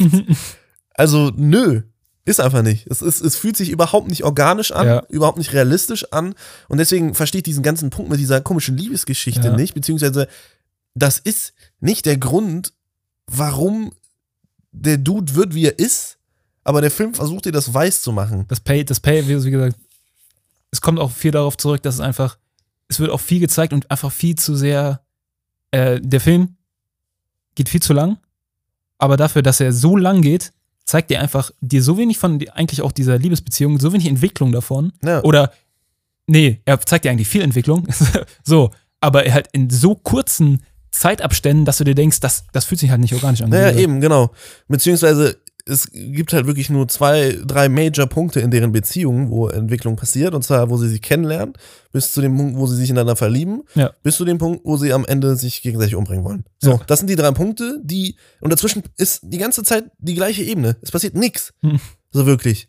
Nichts Bedeutsames, nur irgendwie verstrickt in irgendwelchen Songtexten, äh, in irgendwelchen Studio aufgenommenen Songs, die, ich, die mir einfach zum Hals raushingen. So, diese erste Sequenz, wo sie bei der Ernte dann anfängt zu singen, auf einmal einen auf Musical-Film macht und so ein Zeugs. Also es ist einfach so viele Dinge gleichzeitig, die irgendwie ineinander versuchen zu greifen und am Ende nur so eine wilde Masse irgendwie in, Aber hinterlassen. apropos Musical. Jetzt, jetzt, jetzt kann ich endlich äh, den, den großen Vergleich ziehen, die große Parallele. Weil ich am Anfang schon geteased habe. Fucking, oh, warte, warte, äh. You better lose yourself into music the moment. fucking, Ja, fucking, ab, also die ersten zwei Drittel des Films ist so Tribute von Panem und dann auf einmal out, out of nowhere, das habe ich nicht kommen sehen, wird's einfach Eight Mile. Ja, Einfach, real, einfach. Eminems Lebensgeschichte.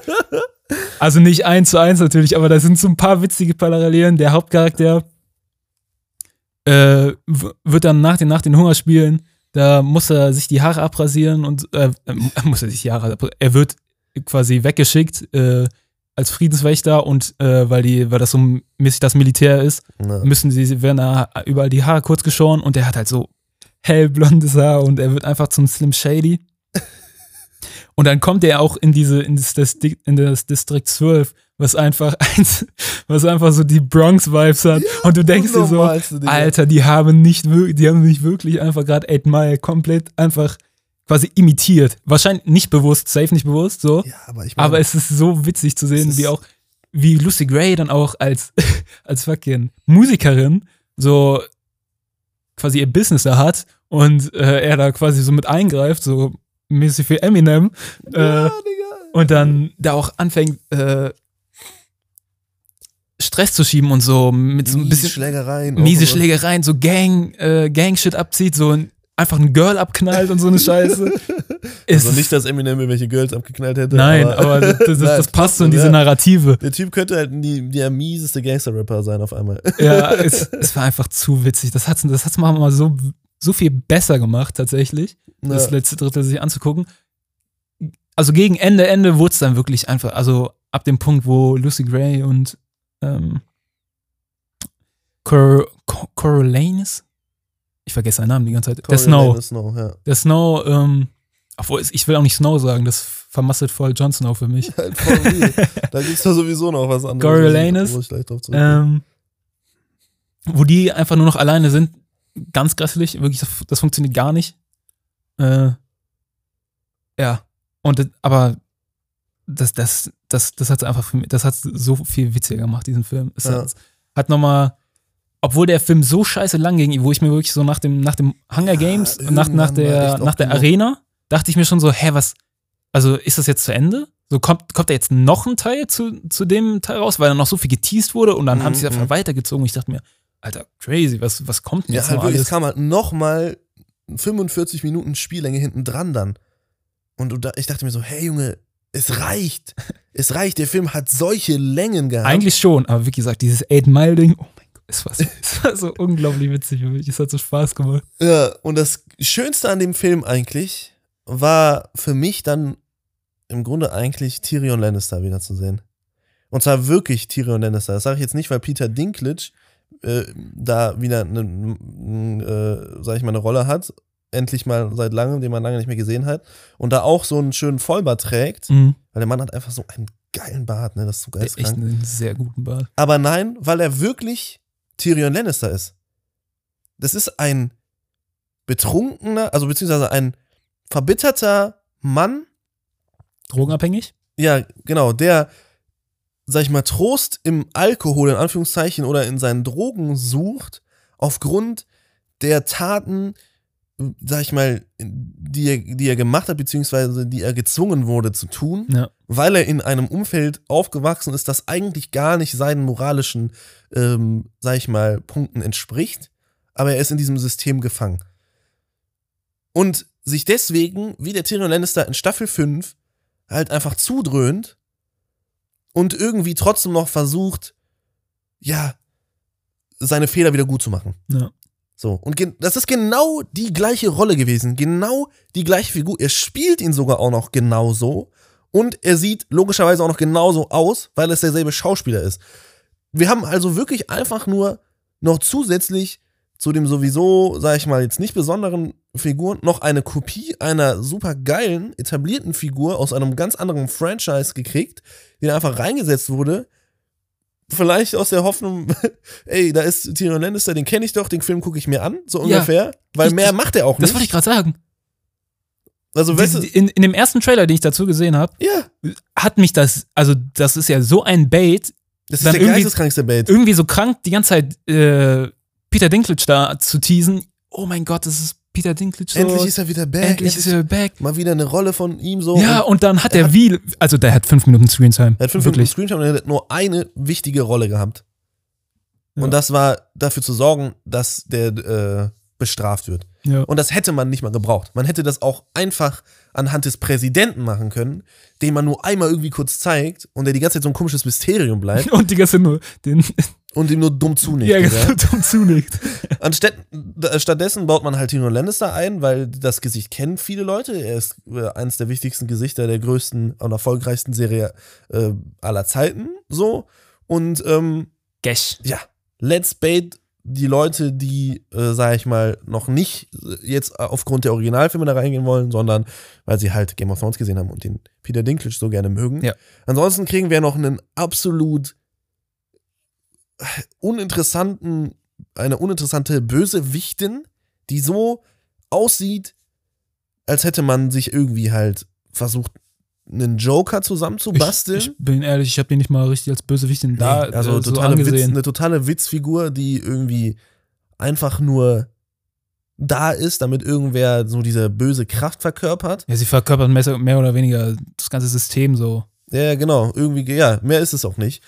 Und dann haben wir noch, sag ich mal, wieder verschiedenste Figuren, die auf den, äh, abgesehen jetzt von Lucy Gray, dann vielleicht auch der äh, äh, Flickerman, der äh, Moderator da, Ja. der eins zu eins versucht, der zu sein, äh, der, der, der Caesar Flickerman dann in den Originalfilm ist, so, das ist ja wahrscheinlich dann der Vater oder irgendwie sowas.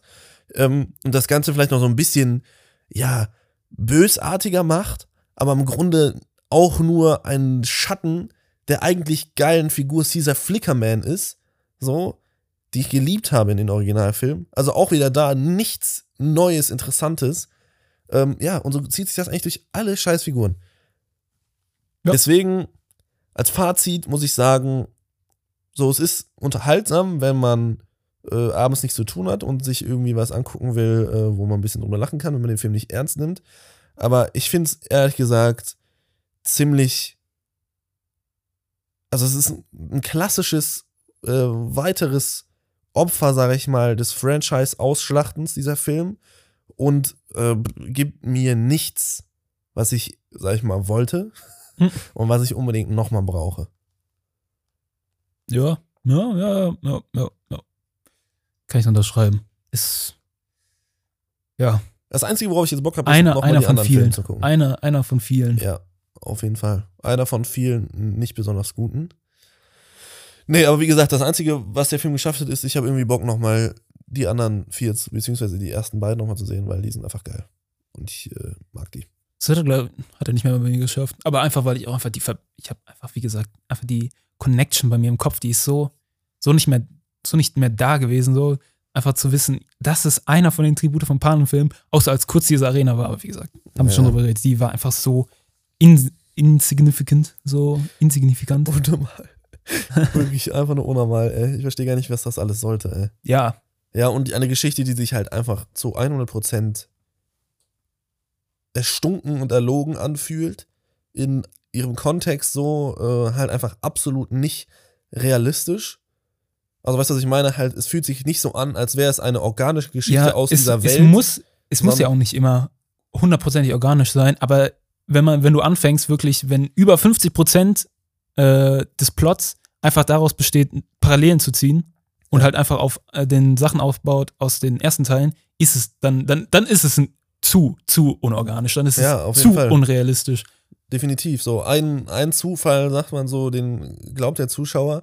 Aber wenn hinter jedem Detail eine zufällige Parallele zum eigentlichen, äh, zur eigentlichen Geschichte liegt, dann, also dann kann man das nicht glauben. Es Ja. funktioniert nicht. Es ist nicht möglich. Meiner Meinung nach. Ja. Aber gut, selbst wenn euch der Film gefallen hat, dann äh, schreibt uns auf jeden Fall mal auf Instagram, äh, was ihr davon gehalten habt. So, wir verurteilen natürlich keinen, der den Film gut fand. So, äh, wir sind natürlich auch einfach immer ziemlich kritisch. So, Jo, ich habe auch meine Dirty Pleasures, wo, ich, wo, wo sich jeder Fall. denkt, Alter, wa warum magst du die Scheiße so? Ja, deswegen auf jeden Fall äh, wollen wir hier niemanden angreifen, der sagt, ey, die Filme waren geil, die Filme Ich haben Spaß Beispiel- gemacht oder sowas. Muss mir jetzt outen. Ich finde zum Beispiel Dark Souls 2 ist für mich mein Lieblings-Dark Souls-Teil. Echt? Und die meisten Leute, die haben Dark Souls 2 nicht mehr angepackt. Ich habe Die, das auch die, die packen das einfach nicht an, weil die denken, das ist äh, Hundescheiße. Ja, ich habe Und für manche ist das bestimmt Hundescheiße. Oder für viele. Aber für mich nicht.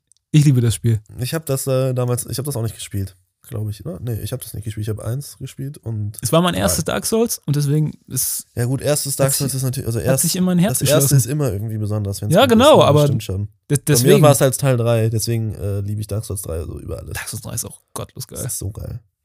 Aber ja, deswegen, ne, also fühlt euch nicht angegriffen von uns, wenn wir immer so abrenten über die Scheiße, die wir uns reinpfeifen. Aber äh, ja, genug davon. Ansonsten äh, haben wir noch irgendwie hier so meine eine Sache diese Woche. Können wir gerne machen. Okay. Oder meine eine Sache, die letzten Wochen. Die letzten Wochen, ja, dann äh, hau mal raus. Oh, ähm. Er hast mich jetzt off guard gecatcht ein bisschen. Ich. Ja, ich kann sonst auch anfangen, noch Ähm, kurz überlegen willst. ich habe ein paar Sachen gemacht. Was wäre denn jetzt das Interessanteste? Ja, ich habe, äh, ich bin gerade wieder einen neuen Manga am Lesen. Uh, Der heißt Witchhead Atelier. Ich glaube, ich habe da, habe ich das schon von erzählt? Ich hoffe nicht. oh, ich glaube nicht. Ich hoffe nicht. Ich weiß es nicht mehr genau. Wenn ich mich jetzt wiederhole, wäre ein bisschen unangenehm. Erzähl mal, vielleicht fällt mir dann auf, ob du es Nee, ich glaube, ich habe da noch nicht von drüber erzählt. Also, Witchhead Atelier äh, geht es um ein, ein kleines Mädchen. Äh, ihr Name ist Coco und sie, Ist ein Affe. Coco sie der ist Affe. ein Affe. Nein, sie ist äh, ein ganz normales Mädchen, so. Äh, irgendwie so, ich denke mal so zwölf oder so oder elf, ich bin mir nicht sicher. Ist auch nicht so wichtig.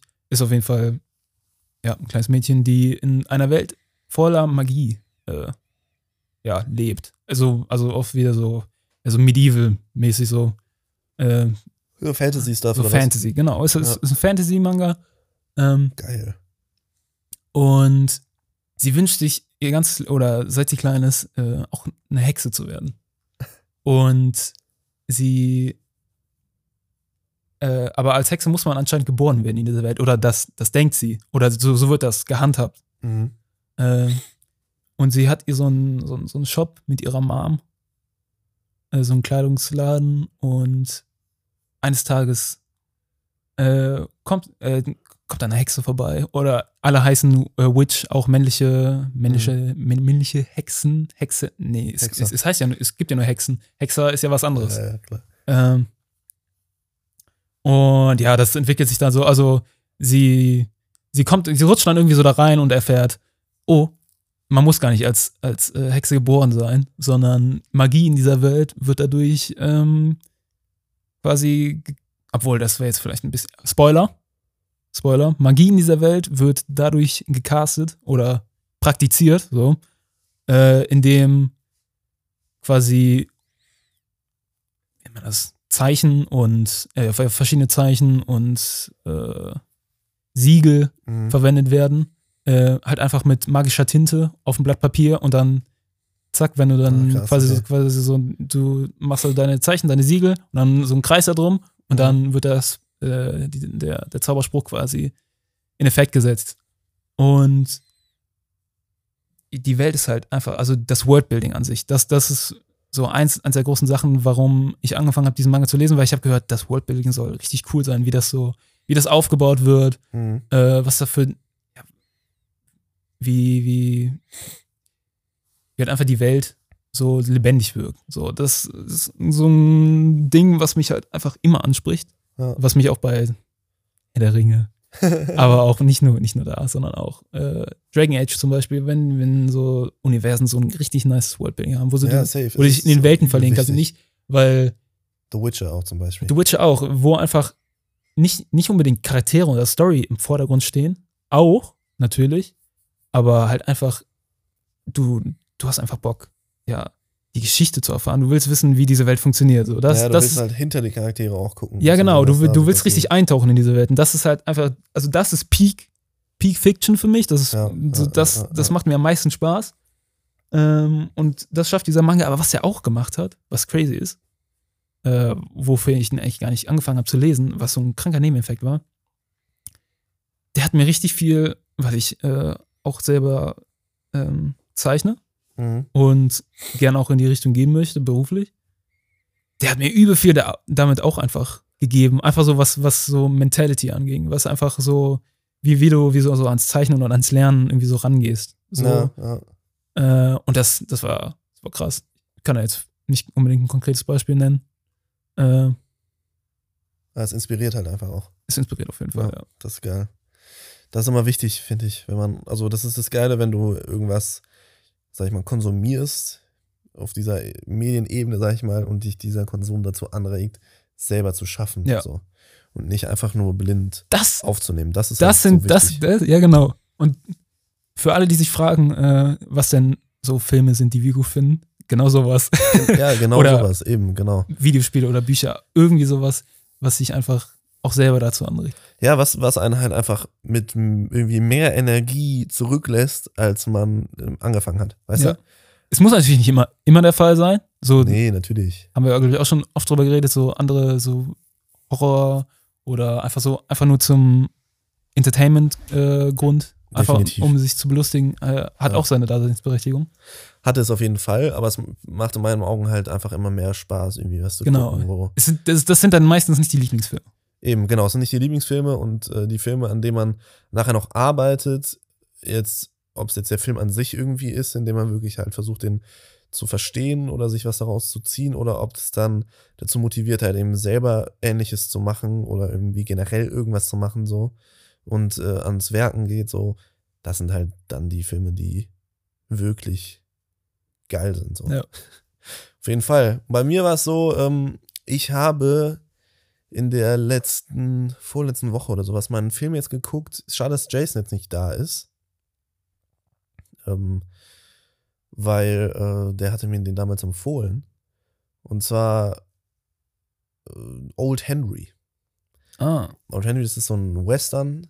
Ähm, Und da ja, geht es um einen, sag ich mal, Vater und einen Sohn, die zu zweit mit einem Nirgendwo so eine kleine Hütte haben und äh, so ein bisschen so, ja, Subsistenzwirtschaft betreiben und da so ne, irgendwie eine Kuh oder keine Ahnung was halten und, und hier und da, also so ein kleines Höflein halt einfach haben.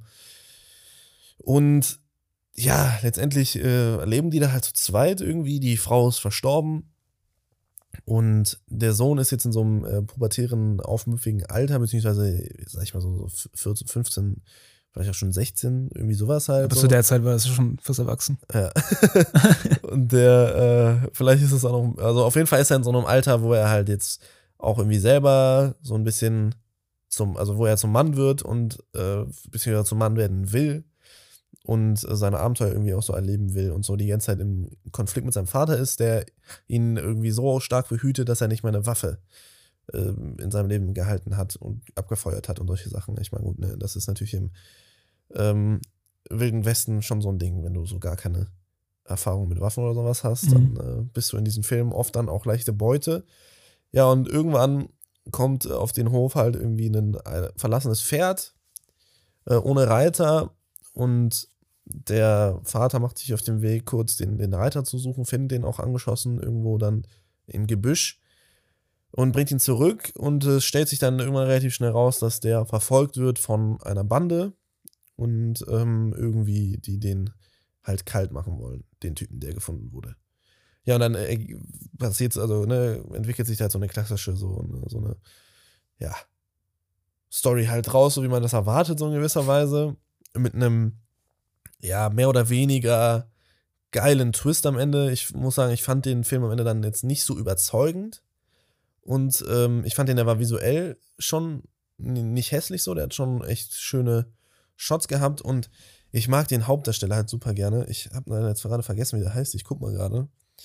Ähm, aber der ist auch schon so, so, ein, so ein kleiner äh, Western-Veteran und äh, spielt eine Hauptrolle in einem meiner Lieblingsfilme, Oh Brother, Where Art Thou, von den Coen-Brüdern. Und zwar heißt der Tim Blake Nelson. Der spielt auch zum Beispiel in The Ballad of Buster Scruggs, auch von den Coen-Brüdern in Western. Spielt in, in einem der ersten, das ist eine Kurzfilmsammlung. Ja, kenne ich, kenn ich. Der ersten, im ersten spielt er den, äh, den, äh, wie heißt der denn nochmal? Ja, Buster Scruggs halt. Die, West, die West-Texas Wachtel. Der, der, der äh, mit der Gitarre? Ja, der mit der Gitarre, mit diesem, diesem, weißen Outfit halt und dem weißen Hut. Das ist der Schauspieler. Das ist der Schauspieler, genau. Ah, okay. Und der spielt da eben halt auch jetzt dann den äh, Old Henry. Und deswegen fand ich, das fand ich cool, der hat auch cool gespielt und alles Mögliche so. Aber ich muss am Ende sagen, es war jetzt für mich, also es war ein cooler Western, aber es war jetzt kein richtig mega krasser, geiler Western. Aber der Film hat mich halt dazu inspiriert, wieder die Arbeit ähm, aufzunehmen, irgendwie an unserem Traum, diesen Western mal umzu, also einen Western mal umzusetzen, ja. der so ziemlich in Vergessenheit geraten ist aufgrund der ganzen Entwicklungen in den letzten Monaten. Das plus der ist, also die Ambitionen sind halt auch groß. Ja, die Ambitionen sind riesig. Aber nichtsdestotrotz habe ich mich dann mal wieder hingesetzt und mal das Drehbuch nochmal aufgemacht und so ein bisschen dran weitergearbeitet. Also nicht viel tatsächlich, dann einfach, weil ich jetzt wirklich wenig Zeit hatte die letzten Tage, aber ich habe da einfach nochmal reingeschaut und ein paar Sätze geschrieben und nochmal durchgelesen und auch wieder so mehr also wieder so die Musik gehört, die ich so in, in, in unserem Film irgendwie so, so gerne hätte. Also Kommst in den Vibe. Genau, in den Vibe sehr stark oh. gekommen. Oh, ähm, aber ne, es geht also auch mit Filmen, die einen jetzt nicht so unglaublich, äh, sag ich mal, umhauen, sondern eher dazu anregen, was Eigenes zu schaffen, was vielleicht dann sogar noch geiler ist. Ja. Genau das war so mein Ding jetzt irgendwie was ganz interessant. Ansonsten habe ich noch Napoleon gesehen. Ne, den Bro, das heißt eine. Ja, das heißt eine Sache. Den ich auch schön fand, aber äh, ja, da wollten wir jetzt eh keine Folge machen. Stop right there. Wir müssen auch zeitlich jetzt mal gucken, wir sind schon wieder sehr lang. Ne? Deswegen, ja, genau, würde ich sagen, das war's von uns heute ähm, und vom Drehzeug Podcast für diese Woche. Wir hoffen, euch hat die Folge gefallen. Wie gesagt, meldet euch bei uns, wenn ihr es anders oder genauso gesehen habt wie wir, was den Film die Tribute von Panem, The Ballad of Songbirds and Snakes betrifft. Ja, und ich bin mal gespannt, was dieses Franchise jetzt dann doch noch so alles irgendwie hervorbringen wird, je nachdem, wie erfolgreich dieser Film an den Kinokassen sein wird, ist gerade. Ich habe das gar nicht mal nachgeschaut, wie so das erste Wochenende auch war. Auch nicht. Aber mal sehen. Im Grunde kommt ja ziemlich sicher noch mal was raus. Vielleicht kommt ja dann eine Origin Story über die Vielleicht Kenntnisnutzung. ähm, machen sie auch, machen sie auch wirklich dann for real äh, Panem X 8 Mile, so full on. Was, das das fände ich würd ich crazy. feiern, das Alter. ich so feiern. Fucking Slim Shady, Sonst machen wir das Tracks macht. Es würde so gut Das passen. wäre hella nice. Ja, und ansonsten ähm, freuen wir uns dann natürlich, wenn ihr das nächste Mal wieder dabei seid, wenn es heißt Drehzeug Podcast. Und äh, dann gibt es eigentlich nur noch eine Sache zu sagen. Äh, es gibt über.